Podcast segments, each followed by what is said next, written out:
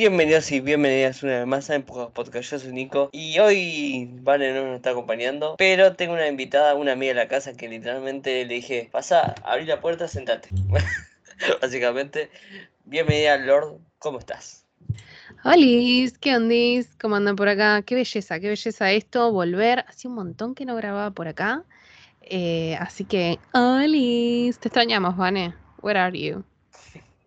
Vale, está literalmente la vida de la vida de oficina es como que pero bueno. Hoy vamos, hoy vamos, a hablar de lo que para mí es una de las mejores películas de cómics de este año que es de Marvels. Concuerdo totalmente. Hoy literalmente la vamos a destripar la película y vamos a contar todo absolutamente todo así que si no viste la película, anda al cine, anda a verla y después se escucha este episodio porque es full spoiler todo, así que pasó. Yo con, te voy a ser sincero, yo con The Marvel tenía miedo. Porque viste literalmente todos los rumores que salieron. No vi ningún rumor. Acá es cuando, oh no, la realidad es que me seteé en un mood de en un principio no estaba hypeada y con, el, con las rewatch, con, con ir viendo un poquito todo otra vez, eh, me empecé a hypear. Me empecé a hypear por la posibilidad de esta relación y de cómo se iba a desarrollar. Me interesaba mucho ver eso. Entonces como que llegué en un estadio medio de no tengo spoilers, no tengo nada por ningún lado, pero también en un principio estuve un poquito asustada con lo que iban a hacer. Después igual cambió, pero llegué en un 50-50 como estabas vos. Yo creo que a mí eh, yo no tenía ninguna expectativa literalmente porque ya sabemos que Marvel viene comiéndose algunos golpazos del chabón que dice, che, necesitamos contenido, dame más contenido y literalmente no tenía rumbo. Ahora es como que, no sé qué opinas Bolor, que de a poco se ve un rumbo, un rumbo con Loki, de Marvels, se ve, de a poco se ve es como que quieren tomar. Sí, sí, sí, se va, se va formando un plan. Concuerdo en esto de que venía dando un par de fiasquitos, con algunos que otros que estaban muy buenos, otros que eran medio pelo, pero también fue eso, fue, fueron muchos, fueron muchos títulos muy de golpe, después de un interín de la pandemia que no tuvimos absolutamente nada, después vino todo como muy de golpe. Em, entonces como que estaba todo a medio cocinar, básicamente. Y con esta repuntaron. Repuntó muchísimo para mí, principalmente justo con Loki y con, con The Marvels. Eh, marca marca lo, que, lo que puede llegar a ser el nuevo futuro y me copa un montón que lo hayan hecho de esta forma. Es muy dinámica la película, eso lo me gustó. Es, es como dijo la directora. La directora es Nia Da Costa, que a mí me gusta mucho su primera película, no sé si la viste, Lord, que se llama Little Woods no la vi, la tengo en el, en el, en el watchlist. Y después, bueno, sacó Candyman, que esa película la sufrí mucho, pero mucho, muy, no pasaba nada. pero bueno. Sí, me imagino. Literalmente en el multiplex hay unas salas que, cuando están las salas de arriba, que son muy chiquitas. Y yo fui con una amiga y me estaba quedando dormido, pero bueno, se la dejo pasar. Y de Marvel lo que noté es que literalmente le dieron como una carta blanca que a pocos directores le dan una carta blanca en Marvel últimamente. Creo que al que más se notaba carta blanca era James Gunn. Y porque también era. tenía un conocimiento y ya tenía todo un bagaje de, los personajes y de las narrativas que él quería, em, quería plasmar con esos, porque eran casi de autor las de Guardianes. Ya sabíamos que si, si, había una de Guardianes iba a ser Gunn. Entonces, como que ahí tenías algo muy, muy característico puede llegar a ser que le hayan dado una especie de carta blanca, pero también creo que fue eh, una especie de prueba piloto que salió muy bien. Salió re bien. Sí, es como que le dijeron, bueno, seguramente buscaron una banda de cosas, todo eso, pero lo que siento es una buddy movie y una space opera.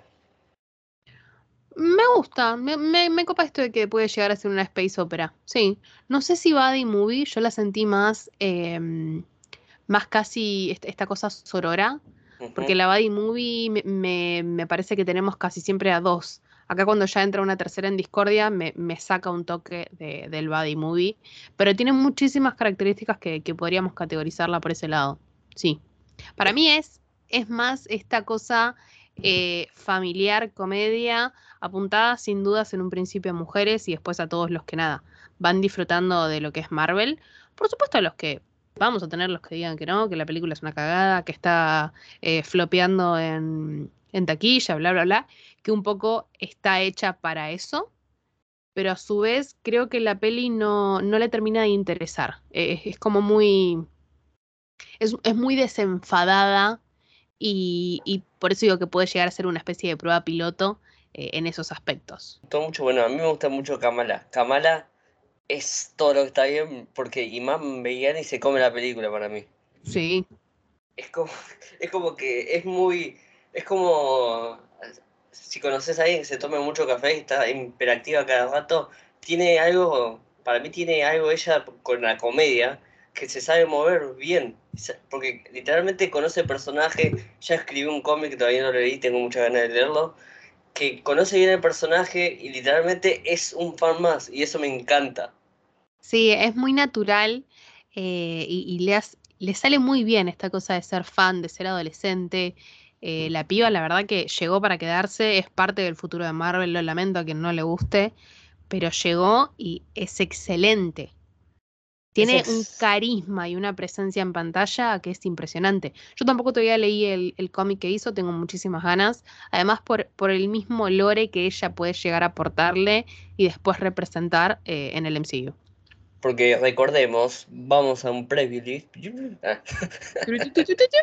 Exacto al final de Miss Marvel nos cuentan que Kamala tiene G mutante. Y ahí, ese día, yo casi me caigo de orto y revivo de vuelta. Yo la pasé muy mal con esa revelación, pero bueno. Porque yo no la esperaba, pues para nadie mí. la esperaba, Nico. Yo nadie la esperaba. Es como que literalmente dijeron, bueno, vamos a. Yo pensé que iban a ser como amiguitas de los X-Men pero literalmente acá pusieron una taza llena y bueno, ni hablar de The Marvel, que... pero me estoy adelantando mucho. Pero vamos a cosas. Básicamente lo que trata de Marvel es... Es básicamente de las relaciones familiares y o la familia que elegimos, básicamente. Porque entre ellas tres, básicamente es como un grupo de hermanas. Y entre Mónica y Carol es como una relación madre-hija que literalmente saben tratar muy bien. Em, me, dio, me dio un poco de pena algunas cosas porque literalmente Caro le dice en una parte que, que bueno, Brillar, te amo, te amo siempre, que le sí, dice... Es una reina, te amamos. Vean la serie nueva de Apple TV porque está buenísima. Sí, no la vi esa. Eh, palitos por, por cerca. Sí, ¿no? sí. Sí. Más, sí. Em, y, cos, y lo que está bueno porque que explora, porque si, si vos ves la peli tiene diferentes dinámicas entre todos los personajes que hay. Son, lo bueno son pocos personajes y literalmente la, la peli se da el gusto de hacer lo que quiere, porque vamos a hablar de unos momentos favoritos que van a un planeta que hablan cantando. Qué falopa eso, la pasé tan bien. Me hizo muy feliz. Eh, pero, pero quiero retomar esto de, de, las relaciones y cómo ellas se, se, desenvolvieron. Creo que más una relación de madre e hija, yo lo tomé tal cual como ellas dos lo, lo, venían contando, que es esto de eh, son familiares de corazón. Y, y sí, es, es, fue, un, fue un role model, fue un ejemplo a seguir que desapareció por muchísimo tiempo pero para mí Carol hace muy bien de tía en esta. No, no la sentí como madre, porque creo que eso sería ponerla eh, de cierta forma en el lugar de, de María y es algo que, que, nunca querría ocupar. Todo lo contrario, creo que el acompañamiento y la forma en la que ellas se van desenvolviendo es esto de, fuiste la mejor amiga de mi vieja por tanto tiempo por tanto tiempo que, que, en definitiva termina siendo mi tía de corazón. Uh -huh. eh, no, siento que por ahí decir que es más como una relación madre-hija sería también eh, minimizar un poco ese, ese, lore y eso que, que nos mostraron de, de, la relación entre María y, y Carol cuando Mónica estaba blipeada, en definitiva. quería hacer esa salvedad, perdón. Sí, sí, me... A veces cuando quiero decir algo me equivoco en las palabras y digo cualquier cosa. Gracias, Lord. No, no, está perfecto. Bueno, y también lo que me, me gusta mucho de esta peli que sabe tratar las relaciones muy bien. Hay un diálogo que tienen Mónica y Carol que, que Carol le dice, yo te prometí que iba a volver, pero tenía que tenía que salvar los mundos y todo eso, y dice, pero yo te necesitaba. Y como que, ay, sí. quiero, quiero, abrazarlas, las quiero mucho. Sí, sí, todos fuimos Kamala en este momento en el que la abraza, pero, pero sí, tiene un tratamiento de relaciones, de, de tanto amistad familiar, eh, esto mismo de mentor, porque tenemos acá a Kamala que está en, en el papel de Fanny, de estar con, con su máximo ídolo, eh, Nia hace un laburo espectacular junto con todo el equipo de, guion en el desarrollo y combinación de, estos, de estas tres minas. Me, encantó, me encantó también eso de la representación de una relación sana entre mujeres y sorora que no siempre tenemos en las ficciones. Y existe, y está bueno verlo representado. Hay buenas, buenas pelis, buenas series que tratan de eso, y también a veces hay cosas que vos las ves. Pero nunca lo vemos en Marvel. Sí, por eso te lo digo, que vos ves, eh, hay un momento de Marvel que ya, eh, que todos conocemos, que The Voice lo parodia, que literalmente hace como, se nota como que es algo forzado, y después vos ves esta película y ves que literalmente todo es natural, natural 100%, la relación de, de Caro, la relación de Kamala, todo eso, y lo bueno que tiene como tintes sus relaciones, como dijiste, una es mentor, el otro es la tía y, el, y la otra es alguien, y Carol es alguien que literalmente está, aunque sale el mundo y todo eso, está, está buscando algo. Sí, eh, no deja de, de, estar sola y, y, laburar sola por tanto tiempo. Eh, tampoco le, le, parece muy sano, por eso me parece que, que, es muy linda esa escena en la que ella les dice, eh, estoy muy contenta de tenerlas a bordo nos muestra otra faceta de, Carol que me parece re interesante y re importante en el MCU. Y encima, para mí lo que tiene Brie Larson, tiene, es, tiene con la cara muestra todo, o los ojos, lo que sea, pues es muy buena actriz. No me importa lo que digan los pitos cortos. Es no, muy es buena una actriz excelente, sí. Para mí, lo que tiene Brie Larson, bueno, una de mis películas favoritas de Brie Larson que se llama Three Short Term, que que se trata de, de una chica que cura, que cuida a chicos que están en situación de huérfanos, todo eso. Y está muy bueno también. Y ahí se nota como el crecimiento actoral va acompañando el talento que tiene Brie Larson. Y esto puede ser una carta de More Brie Larson, obviamente, porque es un podcast. Así que sí, es mi podcast y, hasta puedo llorar si quiero, pero no. pero lo que tiene Brie Larson, eh, y también obviamente con la relación entre ella y Nick Fury que, que me encanta que literalmente se, que se van follando pero se quieren mucho y se renota. Sí.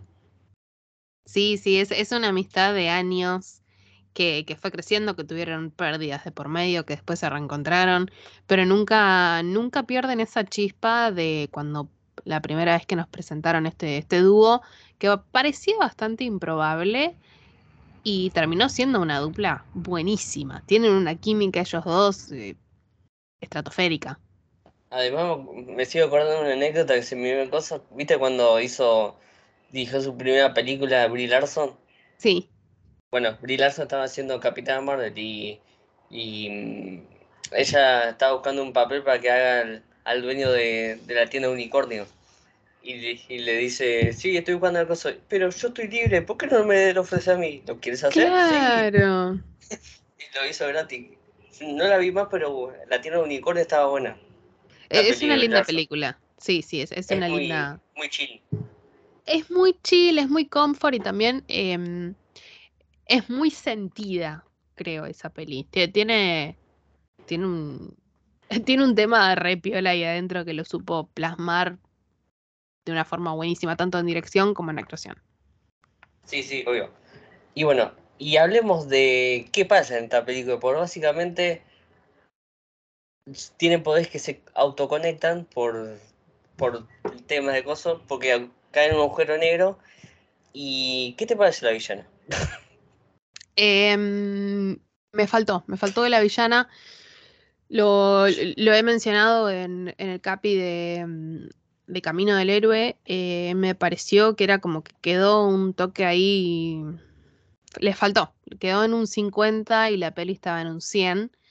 Pero bueno, no sé si será una cuestión de guion, no sé si será una cuestión de dirección o mismo de la actriz, pero fue, fue, muy, fue muy raso el tema de la villana. Entiendo que por ahí también no siempre necesitamos tener eh, villanos tan grosos, tan importantes, y a veces son pura y exclusivamente una mm, excusa para los eventos que después nos va a plantear en base a las, acciones de la villana.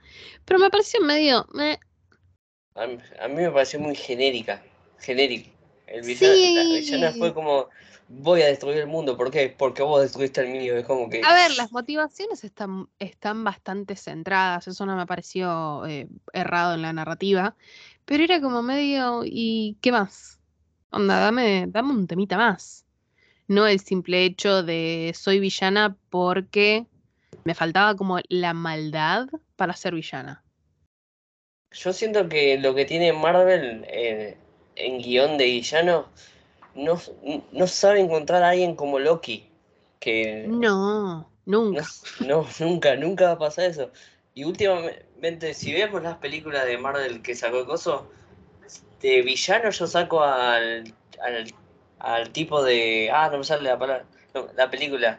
Bueno, al de Guardianes y al de Shang-Chi. Pero creo que, que, que, ahí la diferencia es que esos sí eran villanos y Loki siempre fue un antihéroe. No, un antihéroe. Sí, antihéroe. Sí, sí, sí, porque tiene, tiene un camino. A ver, nos lo presentaron como villano, pero después tuvo más camino de antihéroe que de otra cosa. Todos los, eh, caminos, Loki.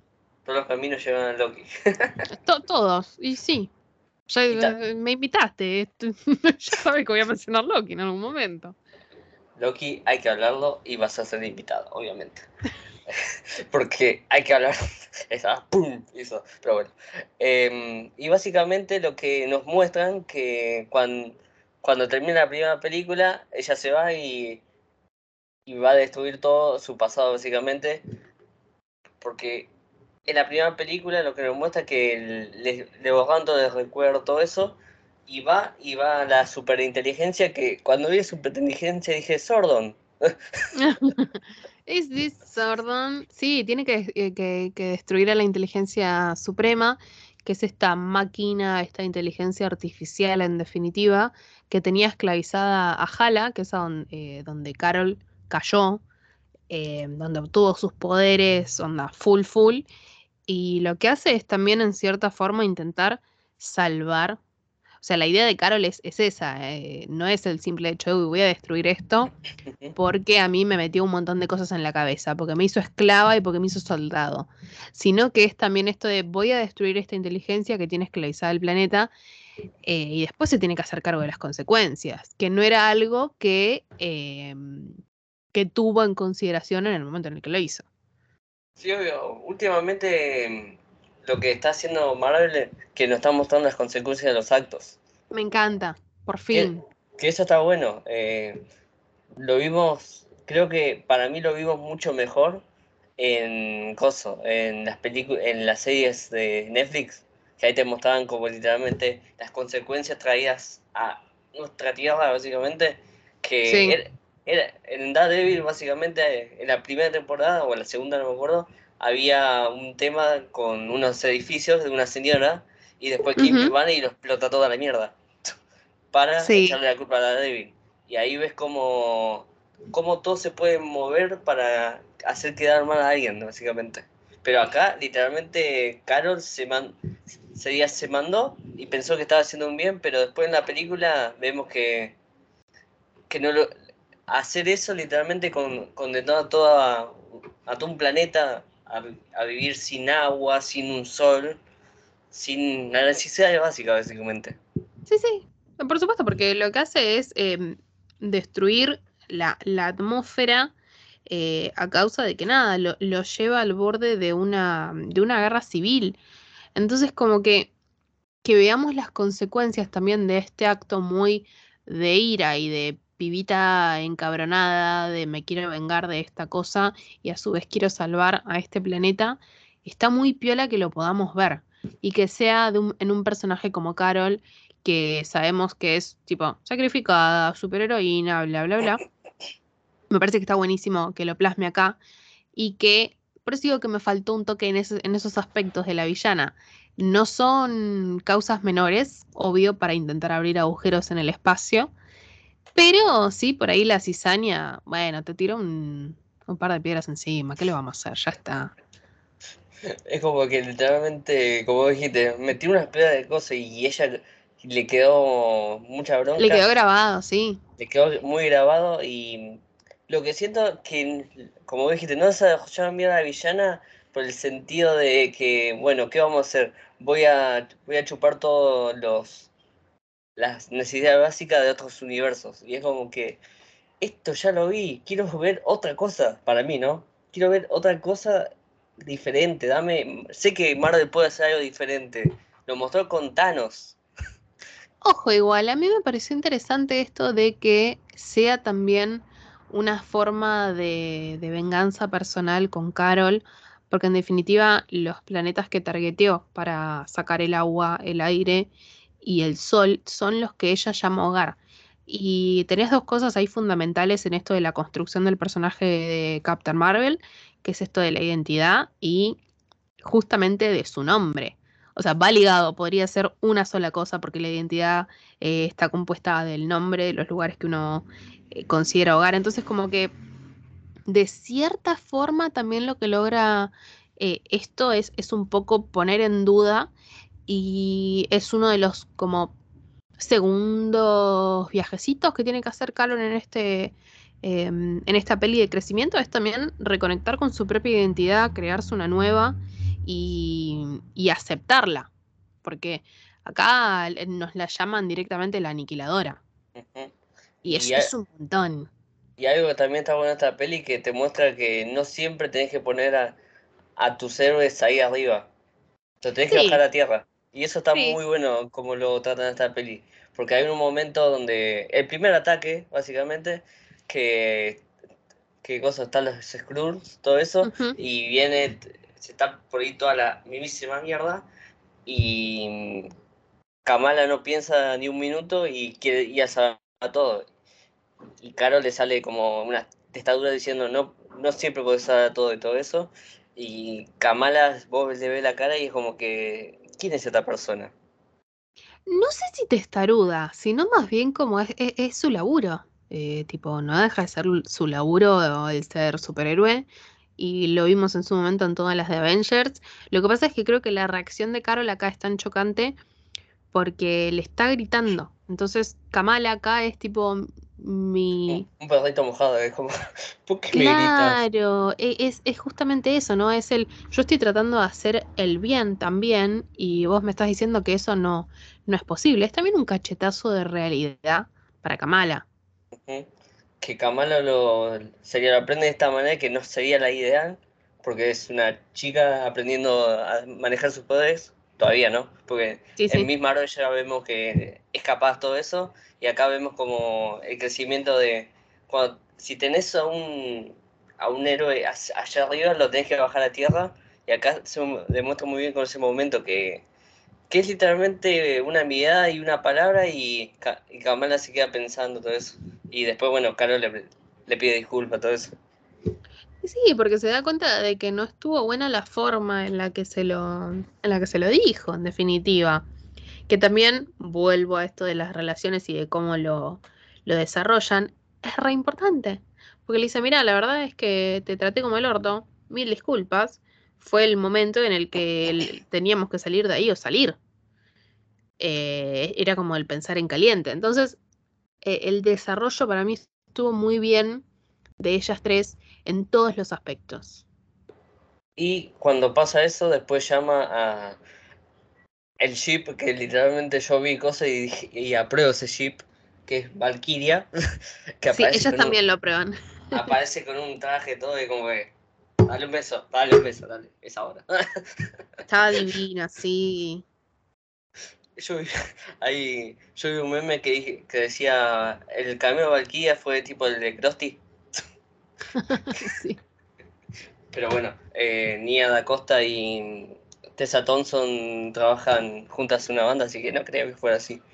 Y además Brie Larson y Gozo son, Gozo- son, a- son amigas, así que fue como, yo lo sentí re natural y también Valkyria la trae, la baja un poco a Carol, diciendo, no siempre necesitas estar sola. Sí, por eso. Es, fue un cameo interesante y, y también me parece que estuvo bien aplicado, no solo por, por el ship y por todo esto, sino que nos muestran que, que Carol también mantuvo relaciones con otros de los personajes que venimos viendo, no solo con Fury, y, y me parece que está piola tener esa otra cara también de esta superheroína. Además de eso, obvio, el ship me parece hermoso. Ellas dos tienen una química impecable. Cuando se agarraron de las manitos, yo estaba, oh, sí, mis Se viene, se viene. Se viene ese beso, obviamente no pasó, pero ya pasará. Eh, pero ellas dos tienen, tienen una química hermosa dentro y fuera de pantalla. Sabemos que, que las dos shipean mucho sus personajes y, y que hay una. eh, no digo que hayan por ahí pusheado a la idea, pero para mí que cuando Nia da Costa les dijo y acaba para hacer eh, Valkyria, dijeron las dos sí, gracias. Lo veníamos pidiendo. Sí, y bueno, y hablando de Nia Costa, ¿podemos hablar lo bien dirigida que están las peleas? Por favor, Sí, me encantó, me encantó aparte que cada una de ellas tuviera momento. eh, su momento, su forma característica de pelear, pero que se complementaran bien y que no dejaran de ser individuales eh, en ese trío. Me, me encantó, me encantó to- todo ese mambo de pelea, estuvo muy bien hecho. ¿Cuál es tu pelea favorita de toda la peli? Creo que me voy a quedar con la de... mm, Sí, con la del planeta donde todos cantan, eh, con Aratna, porque me parece que, que está también esta cosa de eh, el primer acercamiento de Kamala a- al uso de la bufanda, pero me, gustó cómo se, mm, cómo se complementaron en definitiva ahí. Esto de ya sabemos un poco más cómo, cómo switchear nuestros poderes, el apoyo, además nada, la fotografía en ese, en ese momento era re lindo, Positano, cero dudas, es, es hermoso y, y funciona muy bien como, como background de, de pelea. Me, pareció mu- muy, poético toda esa escena, era como, es todo muy lindo y se están haciendo mierda. Antes de ir a ese planeta, hacen todo como un entrenamiento, todo eso, que está buenísimo, que se va mostrando las, las dinámicas, todo eso, y obviamente Kamala le estaba buscando nombre a, Mónica, que le decía, Capitán Chispista. Sí. To- Toda esa escena es muy linda, es re linda como ellas también se van, se van conociendo, en definitiva. ¿Tu pelea favorita cuál fue, Nico? Eh, la de la casa de Kamala. Uh, Porque ahí es como, es como que mm, se mar- ahí se marca bien el tono de la peli, que, que ya lo vamos viendo, pero ahí se marca que es una película, una aventura espacial, de comedia, y que trata muy bien de las relaciones personales. Ujú. Creo que para mí esto es un paso gigante para Marvel. Sí, Lo que, lo que, como recién hablamos, Marvel lo que tenía que hacía una bien, una mal. Una bien, dos mal. y es como que para mí se, se tienen que concentrar en contarnos historias que tengan sentido para lo que quieren construir y tengan sentido para la narrativa que están por construir. Porque ya sabemos que va a venir Khan, ya sabemos que se va a venir a Secret War. Pero en esta peli plantean todas las semillas que nosotros pensábamos que ya, ya la desecharon, pero acá literalmente dijeron, va esto, va esto, va esto, listo. Sí, sí, sí, sí. Además también fue, mm, fue una forma muy piola, no solo para setear el, el ritmo de la peli, sino para decirte, esto va a ser caótico y si no te gusta, este es tu momento de irte. Eh, y concuerdo. ¿Cómo? Fíjate, Roberto. Claro, tipo, o sea, sí, me alegro por vos. Eh, y concuerdo con esto de que venían haciendo productos 50-50, uno sí, uno no. Pero también está, eh, está bueno tener la confirmación y el seteo eh, en un tiempo tan cortito de todo eso que se venía ticiando, que se venía ya un poco a, a distintas voces y rumores eh, en esta peli particularmente. Está bueno el seteo y la forma en la que se hizo. Y bueno, Y ya para, para el final, en la pelea final básicamente se da cuenta que cosa, que la villana necesita el otro brazalete que tiene ella. Y para sacar para sí, para, para tratar de hacer, hacer que sobreviva el planeta donde estaba ella, básicamente. Tenía que hacer eso. Y se da una pelea que es buenísima la pelea porque como te combinan tácticas. sí. No, no solo la, combinación de tácticas, sino también eh, el lugar en el que en el que ellas pelean me parece muy piola. Eh, este de que estén justamente batallando con, em, con Darwin en la nave a minutos de que se vaya todo el carajo. Está muy bien hecho, está, está muy, muy piola, tiene un juego de luces muy piola. Eh, está, está bien construida toda esa escena. Me gustó, me gustó. Y también hablemos de Gus, porque Gus también se dejó la película. Gus se come la película, se cargó eh, la promoción de la película durante la huelga de actores. Eh, Gus se merece todo lo lindo del mundo. Gus queda embarazado, embarazada. Qué lindo eso, me hizo muy feliz. Y hay un momento donde, bueno, por todos los problemas que hay con eso, la, la nave Saber, donde está Nick Fury, se está cayendo a pedazos básicamente y la idea que se ocurre es que los gatos se vayan comiendo a todos los pasajeros. Y yo cuando vi esto, vi, esto dije, sí, esto es literalmente ciencia ficción falopa y me gusta. Sí, esto es cine. Es que eh, toda esa secuencia es re falopa. Y está muy bien. Me, me, me, encantó. Me encantó también la resolución simple del problema. Tipo, tenemos que transportar a toda esta gente no tenemos transporte, pero tenemos un montón de gatitos. Y sabemos que todos estos flerken no, no digieren a los, a los humanos. Por lo tanto, los re podríamos llevar. Me parece loquísimo todo eso. Además, el hecho de que estén todos corriendo, la música de fondo, la escena en, cámara lenta, todo explotando, los gatitos caminando. Yo estaba en un éxtasis total eh, en eso. La utilización de algo tan terrorífico, que es, che, te está por comer un animal, con un gato, me pareció loquísimo. Y encima Nia da Costa maneja muy bien la cámara, eso me olvidé decir. Maneja muy bien la cámara y hay un momento, viste, que hay uno que se está escondiendo. Ay, sí. Y, aparece, sería da un giro a la cámara y en el costado aparece un gatito y lo mira así y se lo come. Es sí, por favor, qué, qué, bueno, qué buena escena, qué buena película. No, no les puede no gustar. Me parece inverosímil que algo tan absurdo no, no les esté copando. Porque es eso, la peli es absurda eh, y en ningún momento te promete que no lo va a hacer. Es un... De la primera película de Capitán Marvel a esta es un cambio rotundo. sí, la primera película de Marvel era de Marvel, de Capitán Marvel era más como un drama, un drama existencialista a veces. Sí, también tenía todo un tinte político. Eh, a ver, no, no, no desestimarla en absoluto, pero obvio, hay, hay, hay, un cambio total, no solo el cambio en cuanto a tiempo que pasó desde que se hizo, sino también que acá no te estás centrando solo en Carol, sino que te estás centrando en la relación que tiene con otros dos personajes y en desarrollar un poquito también a esos otros dos personajes. Entonces como que hay una combinación de distintos elementos que marca algo totalmente distinto a la, primera. Yo la primera la amé, me encantó, me, me pareció que era una locura, además nada, era nuestra primera película de Marvel protagonizada por una mujer.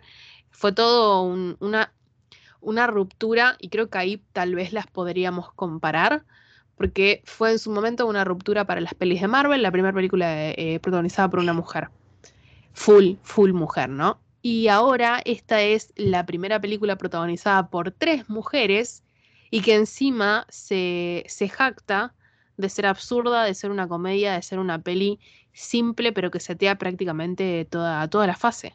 Que encima es la primera película de Marvel, la primera película de Nia da Costa más exitosa de su carrera. Claro, sí, sí, eso sí, sin duda, sin duda. Incluso flopeando ahora en la primera semana del estreno, hay que ver cómo le va en la segunda, en la tercera, bla, bla, bla. Pero son las dos un poco eh, un quiebre, un quiebre en lo que se venía haciendo. Esto me hizo acordar mucho a, mm, la, de la primera capitana de Capitán América y después la segunda de Capitán América literalmente es un thriller político. Es como que es un cambio. Y para mí que experimenten en las trilogías está bueno, pues uno que hizo eso y le salió bien fue Thor, que literalmente hizo una, la primera para mí está buena de Thor, la segunda y después la tercera es una locura total. y creo que eh, sí. Para mí si le dan la rienda suelta a experimentar y lo hacen bien y con gente que sabe y que tenga idea del personaje, pues también se nota cuando alguien escribe un guion y no tiene ni idea del personaje. No, acá, acá hay un, acá hay una research intensa. Además, también estuvieron participando en el guion eh, algunas de las personas que estuvieron involucradas en WandaVision. Eh, creo que, que, hizo un laburo muy, muy también en ese aspecto, ¿no? No solo detrás de cámara, sino en cuestión de guion y de eh, este ambiente de estos tres personajes que vienen de trasfondos distintos, conectados, por supuesto, y conectados a, gran escala por formar parte del universo de Marvel, pero el, laburo de research que hizo Nia se nota, se nota y se aprecia. Creo que eso es algo que se plasma y es también el cariño a los personajes, el cariño a las diferentes culturas, el cariño a, mismo a, su propio género, a las disidencias. Es como que hay toda una, una combinación muy piola que se hizo eh, ahí atrás y se nota. Se nota y me parece que eso está buenísimo. Sí, está muy bueno. Y hablemos, por favor, de lo que pasa con Mónica Rambeau. Qué locura eso. Ella nos lo avisa. Básicamente, pelea final de la peli. Dicen cómo podemos eh, solucionar este agujero en el espacio y tiempo porque como si fuera poco, se abre un agujero en el espacio y tiempo a causa de la muerte de Darwin, que usa los dos brazaletes y por supuesto no, no banca ese poder. Eh, entonces van a tener que combinar estos tres poderes de luz que tienen, proyectando la luz de Kamala y la de Carol en Mónica, y Mónica tiene que cerrar este agujero desde el otro lado. El tema es que este otro lado es un, un universo paralelo. O la multiverso te extrañábamos un poco. Eh, el tema es que cuando lo cierra, ella les dice, yo siempre supe que me iba a tener que quedar a este lado, besito, eh, nos vimos. Y queda varada, eh, es, un, es un momento súper, nada, desgarrador, triste, porque justamente Carol intenta llegar y no, y no lo hace, la pierde. Así que queda en el otro lado y tenemos esa, esa escena postcrédito que me voló la cabeza, largué un gritito en el cine y dije, no, no lo puedo creer pero a la vez sí, porque está conectado con los eventos de Kamala. Y, es esto de la mm, de tenerla a Mónica despertándose en una sala de emergencias con una X de fondo y una mina que se parece a la madre pero no lo es. Y, y The One and Only, Nico, porque entra The One and Only Bestia. Yo me, me, perdieron ahí en el cine en ese momento. Yo quería sacarme de remedio diciendo, aguátelo ahí, me hijos de puta. Pero me echaban, ¿no? sí, sí, sí, creo que... Era como mucho. Pero cuando vi a Bestia dije, para, el actor original y después vi los créditos, sí. Pero igual no igual, por lo que tengo entendido, el universo Fox se muere en Deadpool 3 pero fue un gritito que literalmente... Bueno, falta, falta, para el 3. Literalmente fue como que... ah, Dios, Dios, Dios, Dios. Fue hermoso esa escena por crédito. Por fin una escena por crédito que tiene sentido.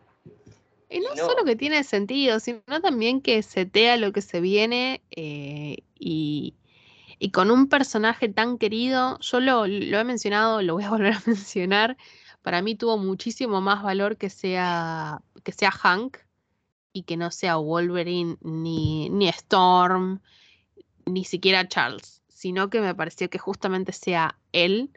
Que a ver, la inteligencia de Hank McCoy, señoras y señores. Hank es para mí uno de los mejores personajes de X-Men. Creo que si no, no, existiría Wolverine, yo lo pondría top 1, porque Hank lo que tiene es que usa el bocho. No, obviamente que usa para pelear todo eso, pero usa más el bocho para todo.